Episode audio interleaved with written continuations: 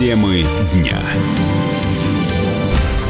В студии Елена Фонина. Замминистра иностранных дел Грузии Александр Хватисеш... Хватисиашвили заявил, что Тбилиси не будет предоставлять никаких юридических гарантий безопасности российских туристов. По его мнению, путешественникам из России ничто не угрожает, поэтому документальных подтверждений не требуется. Вопрос о юридическом оформлении гарантий безопасности он назвал ненормальным и отметил, что их давно предоставили.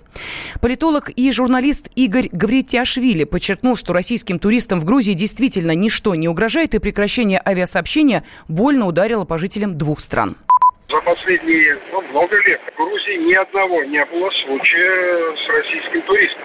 Но это правда. Иначе наша пресса российская бы об этом много говорила, писала и шумела. Я думаю, это и без меня многие знают, кто там бывал, что безопасно. И отзывы, если читать э, российских туристов на сайтах разных, в социальных сетях. Ни одного случая не было проявления русофобии и так далее. Тем более физического насилия. Потому был ответ такой МИДа, что мы это сделали уже давно. Именно российские туристы, российских туристов много, но из них чуть ли не половина – это грузины, граждане России, которые ездят туда каждое лето к своим родственникам. Вот они оставляют действительно, они надолго едут, и оставляют много денег, потому что это и помощь родственникам, и длительное пребывание, они детей туда привозят. По ним очень больно ударило это решение об отмене авиарейса. Я думаю, что пересядут на автомобили, потому что открыта сухопутная граница. Если бы действительно был вопрос, стоял не вопрос, не, это не политика была, а безопасности граждан России, то, наверное, и перекрыли бы сухопутные границы. Но сухопутная граница полностью открыта, потому что тогда пострадали граждане Армении, которые едут.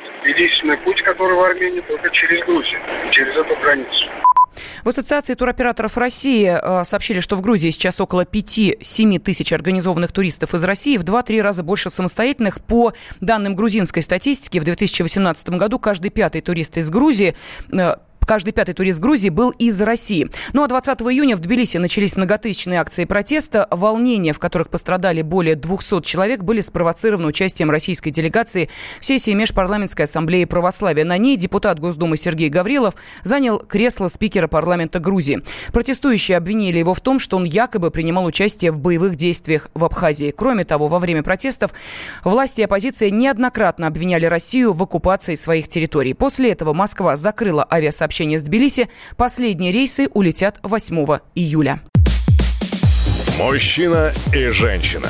На каждый вопрос свое мнение. Говори, говори, что ты? Почему именно сейчас? Они в 14-м, когда начали Донецк и Луганск долбать так, что пух и перья летели. Так ты сейчас-то ему зачем этот вопрос задаешь? Я задаю вопрос. Тихо. Чш.